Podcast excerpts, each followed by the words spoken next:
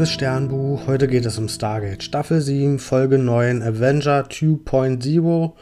Und ja, die Folge schließt an an eine Nerd-Folge, die wir schon mal hatten, in der wurden Bastian Pastewka und Hennes Bender ja unter unglücklichen Umständen in eine Goa'uld-Mission mit reingeschleust und mussten die dann ja mit ihrem Nerd-Wissenschaftsfachwissen irgendwie lösen und haben das auch ganz gut geschafft.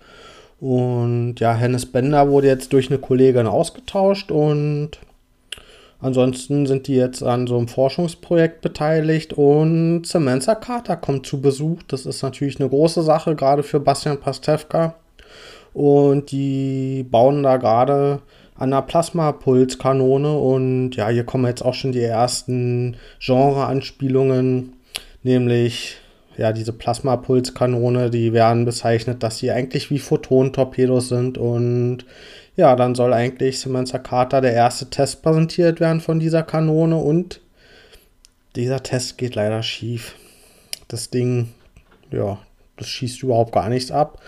Und nach dem Intro ist Hammond dann auch sehr unzufrieden. Der hat seine Zweifel, dass diese Nerds überhaupt die richtigen Leute dafür sind und der ist eigentlich kurz davor, dieses Projekt zu schließen und der hat die Schnauze voll davon.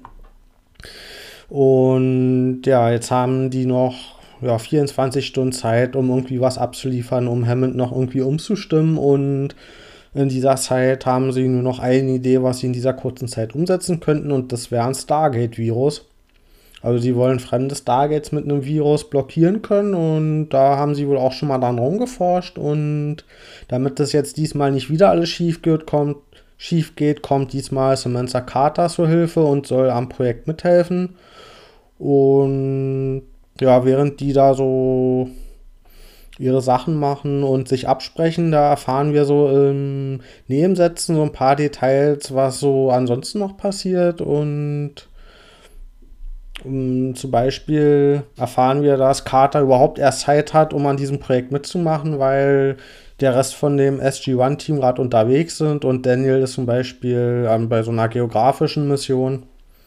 Und O'Neill und T-Alk, die helfen gerade der Jafar-Rebellion, weil ja, da gibt es wohl Rivalitäten unter den Leuten, die da in dieser Rebellion mit bei sind und da versuchen sie es zu schlichten.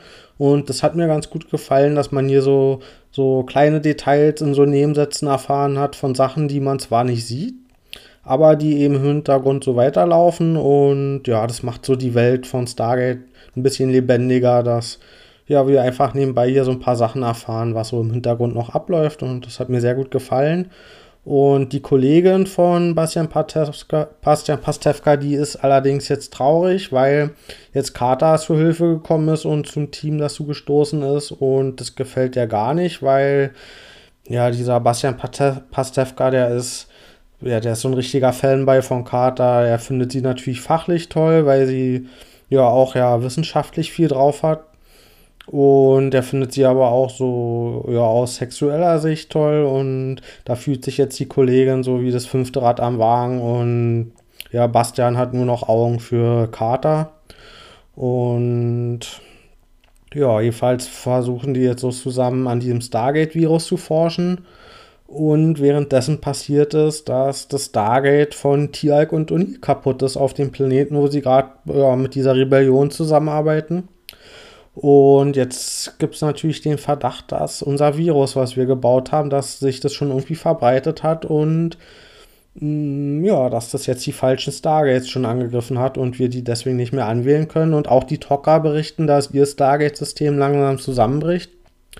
Und ja, das stellt sich raus, dass so alle 200 Jahre gibt es ein Update gesamten Stargate-System und vom einem Stargate zum anderen springt dann dieses Update und das ist eigentlich dafür da, um Anpassungen zu machen, weil sich durch die, ja, einfach durch den Weltraum ja immer wieder die Position verändern und der Weltraum sich ausbreitet und ja, deswegen gibt es so alle 200 Jahre ein Update, dass sich die Stargate-Adressen und die Einwahlsysteme wieder anpassen und dieses Update, das geht auch von Stargate zu Stargate und in dem Fall ist eben dieses Virus damit ja auch weiter verbreitet worden und inzwischen sind schon 15 Stargate-Teams gestrandet, die nicht mehr zurück können. Ja, weil wir nicht mehr zur Erde jetzt wählen können durch dieses Virus. Und das einzige Stargate, was überhaupt noch funktioniert, ist das Erden-Stargate, weil das hat nämlich nicht dieses klassische Einwahlsystem, sondern es wurde ja inzwischen von einem Computer ersetzt auf der Erde. Und deswegen ist das Einzige, was noch möglich ist, dass man von der Erde irgendwo anders hinwählen kann. Deswegen können wir auch manchmal noch kommunizieren mit den anderen Planeten, aber halt, wenn wir da jetzt hinreisen würden, würden wir nie wieder zurückkommen. Und ja, durch diese Kommunikation erfahren wir dann auch, dass bei diesen Rebellionsverhandlungen einiges schiefgelaufen ist. Da gab es einen Verrat unter der Rebellion und ja, die Situation spitzt sich zu. Aber auch bei Daniel sieht es schlecht aus bei seiner geologischen Mission. Da gab es wohl irgendwie ja, Probleme mit Hochwasser und die haben auch nur noch ganz wenig Zeit, bis da alles unter Wasser ist. Und ja, die Situation spitzen sich also überall zu und deswegen haben wir jetzt Druck das Problem mit dem Virus zu lösen. Und ja, es gibt auch noch weitere Probleme, nämlich Baal. Ich weiß gar nicht, ob der überhaupt noch zu den System Lords gehört. Auf jeden Fall ist der sehr mächtig und vor allen Dingen ist es der, der momentan die größte Flotte hat unter den Gua'uld.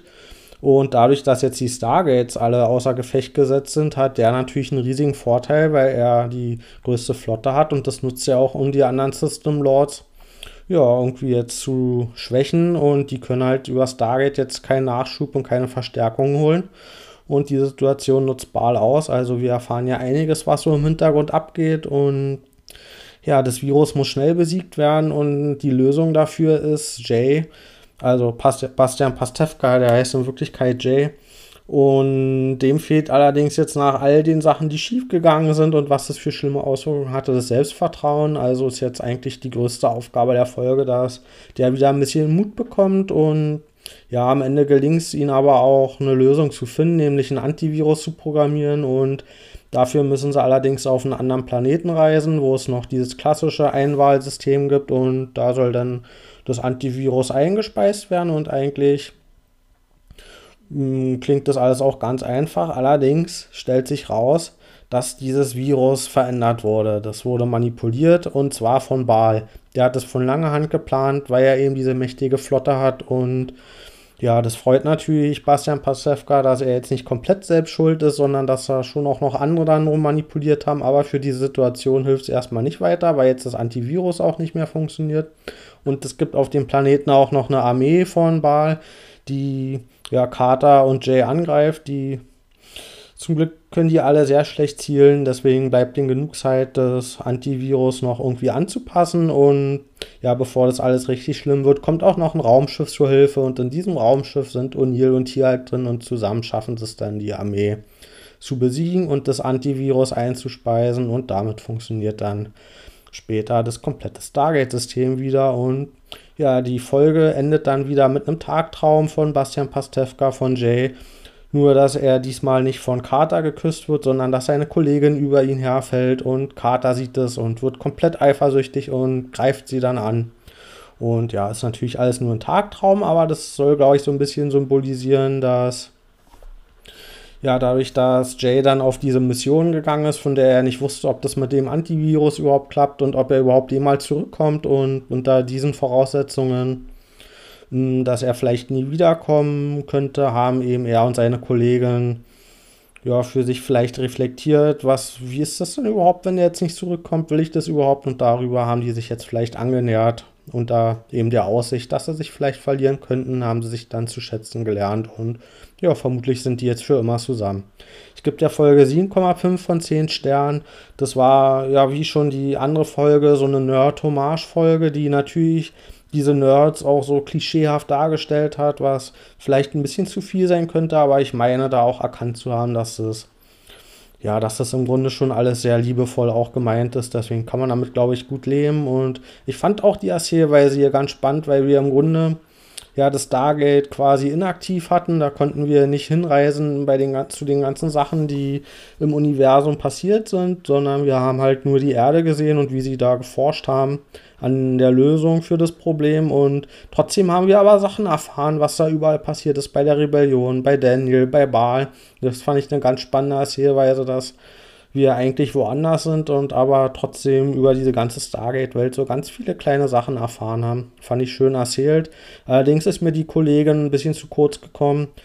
Und ja, sie haben es da ein bisschen versäumt, uns zu zeigen, wieso sie dann jetzt so toll ist. Und ja, sie hätten uns ja locker zeigen können, dass sie vielleicht viel toller ist für Jay als Carter in Wirklichkeit und dass er das nur erkennen muss. Und das ist aber zu kurz gekommen und dadurch bleibt jetzt am Ende nur übrig, dass die halt zusammengekommen sind, weil sie jetzt gerade da war und weil Carter so unerreichbar ist für Jay. Und ja, da hätte ich mir gewünscht, dass ja, dass uns einfach gezeigt wird, dass natürlich auch so eine Kollegin aus dem Wissenschaftsbereich eine total tolle Person sein kann. Und die auch einfach cooler und besser und attraktiver und sonst was. Einfach, dass die beiden so besser zusammenpassen und dass nicht Carter einfach, weil sie die einzige Frau im Stargate-Team ist, die Frau sein muss, auf die alle abfahren.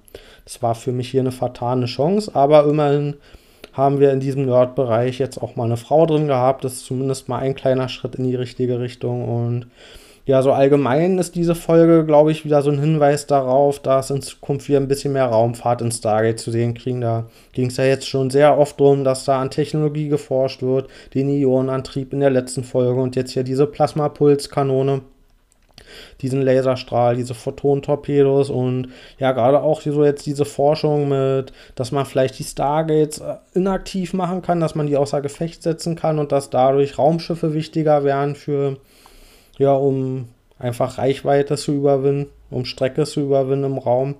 Das könnte vielleicht ein Hinweis darauf sein, dass wir irgendwann uns mal mehr in den Weltraum begeben werden. Und ja, da ist das jetzt eine weitere Folge vielleicht so als Brücke dahin. Also dann, bis bald.